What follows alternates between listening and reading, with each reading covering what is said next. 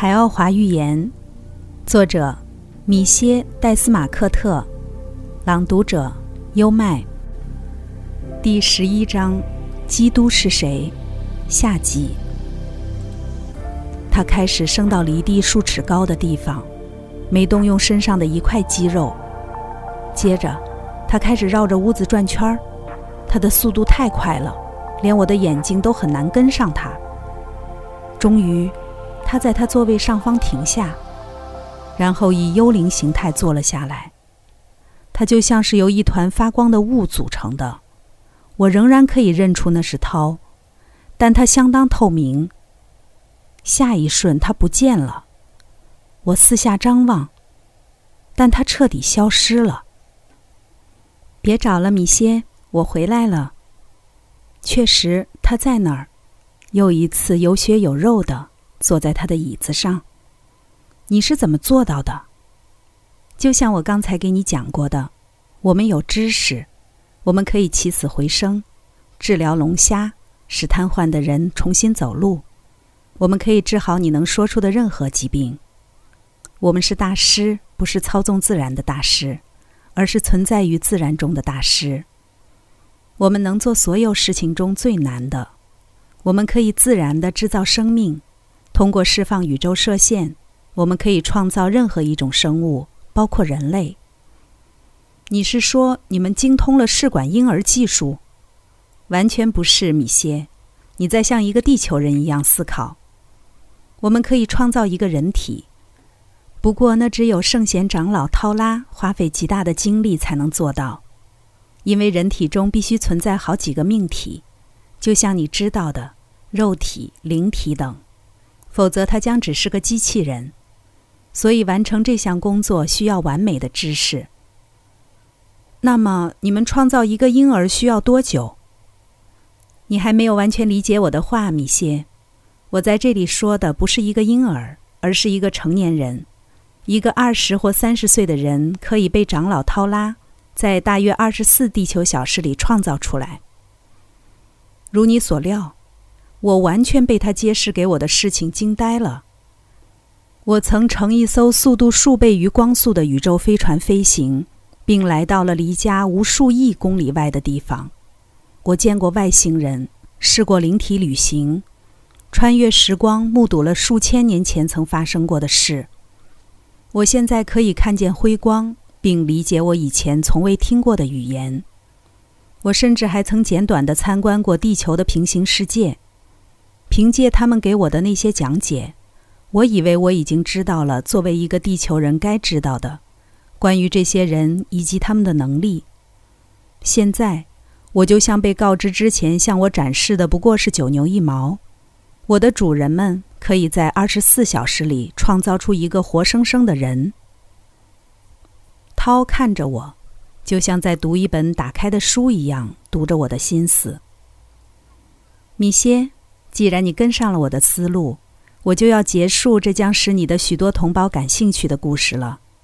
圣经在这里还有一点歪曲，所以我们的天使植入了一个胚胎，于是玛利亚，一个处女，发现自己怀孕了。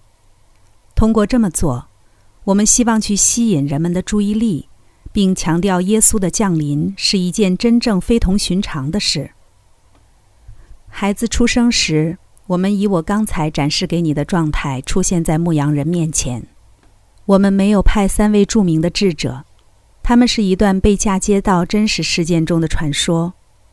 然而，我们的确引导牧羊人以及一群人走向耶稣的出生地，同时还派出了我们的一个工具球，并让它发光，由此创造了最佳效果。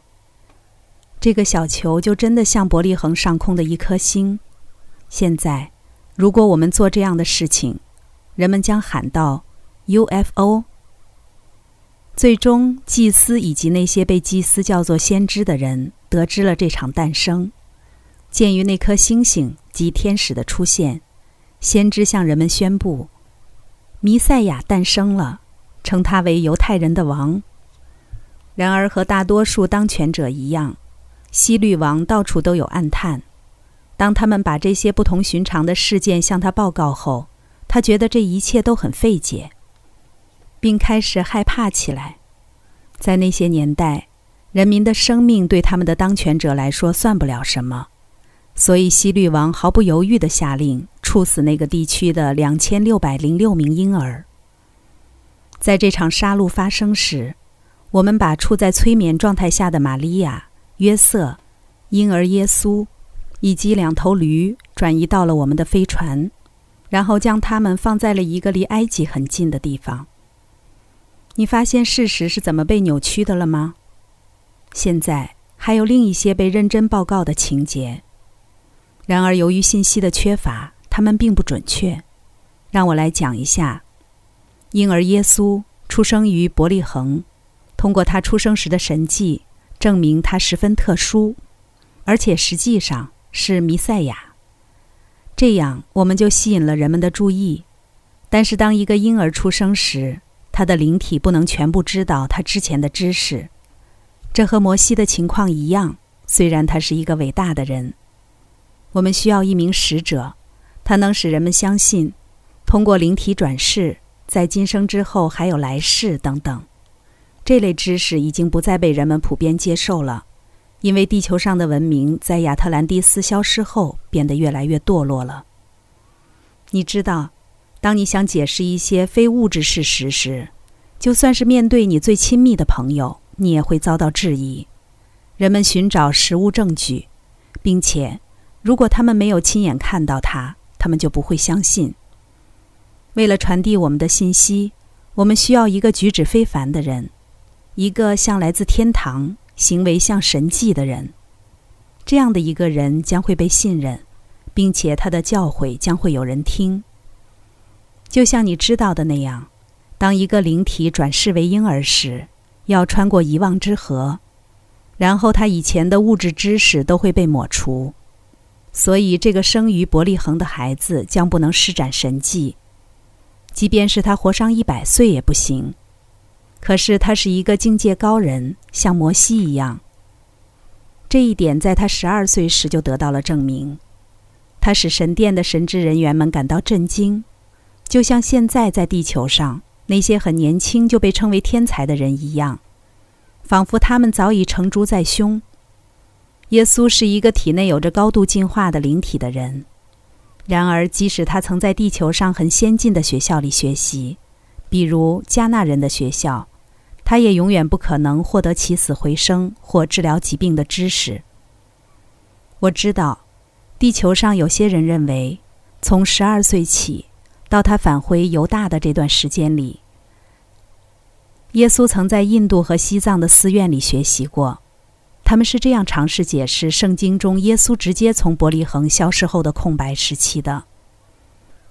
十四岁时，他离开了他的父母家，在他十二岁的弟弟奥恩奇的陪伴下，游历了缅甸、印度、中国和日本。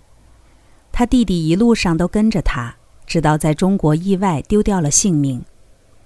耶稣留下一撮奥恩奇的头发带在身边，因为他十分爱他。耶稣到日本时已经五十多岁了，他在那里结了婚，并有了三个女儿。最后，他死在了日本一个叫新乡村的村子里。他在那里生活了四十五年。他被埋葬在新乡村。他在日本的主岛本州岛。他的墓旁还有另一个墓，里面有一个装着奥恩奇一撮头发的小盒子。你那些爱找证据的同胞们可以去新乡村。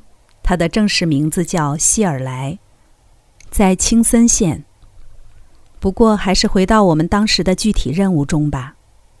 唯一可以被我们派往地球的使者，必须得是我们中的一个人。那个死在耶路撒冷十字架上的基督的名字叫阿瑞奥克。在自愿改变他的肉体后，他被我们带到了犹大的沙漠，由此。他抛弃了他在海奥华上用了很长一段时间的两性身体，接受了由我们的圣贤长老涛拉为他创造的基督的身体。这样，他就完整的保留了在海奥华上所拥有的知识。为什么他不能留在他的身体里，然后直接缩小尺寸呢？就像拉涛利和比阿斯特拉曾经给我展示过的那样，难道他不能在一个缩小的身体里待太长时间吗？那会导致另一个问题，米歇，他必须在各个方面都像一个地球人，并且由于我们是两性人，我们不能冒着让希伯来人注意到这个来自上帝的使者有一半是女人的风险。我们能随意再生肉体，所以你在海奥华上没见过几个孩子。我们也能创造一个人体，就像我刚给你解释过的那样，还能缩小它的尺寸。别那么看我，米歇。我知道让你消化这一切，并相信我告诉你的话有困难，但我们向你展示过的那些事，已足以让你知道我们能精通很多自然现象了。来自海奥华的耶稣被我们带到了沙漠，之后的事情你就都知道了。他知道他将遇到无数困难，还有他会被钉死在十字架上。他知道全部，因为在他的灵体还在肉体中时，他曾和我们一同预览了他的一生。他记得，就像你会记得，而且会永远记得你去母大陆的旅程以及你前世的那些掠影。那些景象，我再讲一下。由灵体在肉体中看到的景象，并不像灵体和他的高级自我在一起时看到的那样被抹掉。因而，他知道全部，并确切的知道该做什么。自然，他有能力起死回生，治疗龙虾，并且当他被钉死在十字架上时，我们将他带走并复活了他。我们掀开坟墓上的石头。迅速将他带到我们停在附近的飞船，然后在那里复活了他。在时机合适时，他又一次出现，由此证明了他的永生，并向人们表明，在死亡之后，确实会有下一次生命。在他的劝导下，人们重燃希望，相信自己真的属于造物主，而且每个人都拥有一丝他的神性。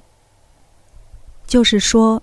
他展示的所有神迹，都是为了证明他的布道是真的。是啊，因为如果他不能证明自己，希伯来人和罗马人就永远不可能相信他。有一个很好的例子能说明地球人疑心有多重，他们和都灵果师部有关。尽管无数人都相信耶稣的到来，并且或多或少的信奉基督教，但他们仍然渴望听到专家们的调查结果。那到底是不是基督死后的裹尸布？你现在知道这个的答案了。然而，人们寻找证据，更多的证据，更多更多的证据，就因为他们心中仍有疑虑。释迦牟尼佛，一个地球人，通过他自己的学习获得了他的体悟，从来都不像你们的人那样说“我相信”，而是我知道。信仰永远都不是完满的。而知识却是。当你回到地球讲述你的故事时，你会被问到的第一件事情就是证据。如果我们真的给了你，比如一块并不存在于地球上的金属，那么在那些分析它的专家中，一定会有那么一个人，坚持要你证明那块金属不是由你认识的一个聪明的炼金术士制造的，或一些类似的事。你会给我一些东西当证据吗？米歇，不要让我失望，你将不会有任何物质证据，原因就是我刚才概述过的，一点用也没有。跟知识相比，信仰一文不值。释迦牟尼佛陀是知道的，并且当你返回地球后，你也能说我知道。有一个著名的故事是关于怀疑一切的人的。多疑的托马斯想触摸基督的伤口。因为亲眼见到伤口并不足以使他信服，可是当他摸到了伤口，他还是有疑心，他怀疑那是某种魔术伎俩。米歇，在你们的星球上，你们一点也不了解自然，而且一旦发生一些稍微超出你们理解的事情，每个人都会说它是魔术，悬浮等于魔术，隐身等于魔术。然而，我们只是在用自然法则。相反的，你应该说：悬浮等于知识，隐身等于知识。所以，基督被送到地球上去，散播博爱和心灵精神修养的布道。他不得已要和那些心灵进化程度不高的人辩论，只用比喻对他们讲话。当他掀翻圣殿里商人的桌子时，那是他第一次，也是仅有的一次愤怒。他在公然表示对金钱的抵制。他的使命是去传授爱和上帝的信息，彼此相爱，以及教导人们有关灵体、轮回和永生的知识。这一切都在后来被神职人员们歪曲了，然后无数的分歧导致了许多教派的出现，每派都宣称要去遵循基督的教义。在你们的圣经中有一段话。骆驼穿过针的眼，比财主进神的国还容易呢。梵蒂冈无疑是你们星球上最富有的教会，然而神职人员们还在哭穷。他们不怕被定罪，虽然他们相信有天谴，因为他们说是教会有钱，而非他们。这真是文字游戏，因为教会就是他们组成的。这好比一个亿万富翁的儿子声称他不富有，富有的只是他父亲。教会并没有歪曲圣经中有关财富的章节，他们利用它为自己谋利。难道让富人变得穷一些，而使教会变得富一些，不是更好吗？地球上的年轻一代正在自省的过程中，许多事情将他们引向了如今所处的这个分岔路口。我知道他们感到孤独，这种孤独甚比他们之前的任何一代年轻人都要强烈。加入教派或宗教组织，并不能使他们摆脱孤独。首先，如果你想提升你自己，你必须冥想，然后专注。这两者虽然常常被混淆，但却是不同的。你不需要去一个特别的地方，因为一个人最宏伟而且最美好的殿堂是他自己的内心。通过在那里专注，他可以和他的高级自我进行交流。请他的高级自我帮他克服他在尘世的物质方面的困难。但有些人需要和其他一些像他们一样的人的交流，所以他们可以为此相聚。他们中那些更有经验的人将可以去提供建议，但任何人在任何时候不得以大师自居。大师在两千年前来过，或者我应该说大师之一。但人们将他钉死在十字架上。然而，在大约三百地球年的时间里，人们遵循了他带来的信息。在那之后，他就被歪曲了。我刚说到的年轻一代正在你们星球上成长，并且正在一点一点地意识到我一直以来所讲的许多事情的真实性。但他们必须学会向自己的内心寻找答案。他们不应等待来自别处的帮助，否则他们必将失望。刚才带来的是《海奥华预言》第十一章《基督是谁》下集。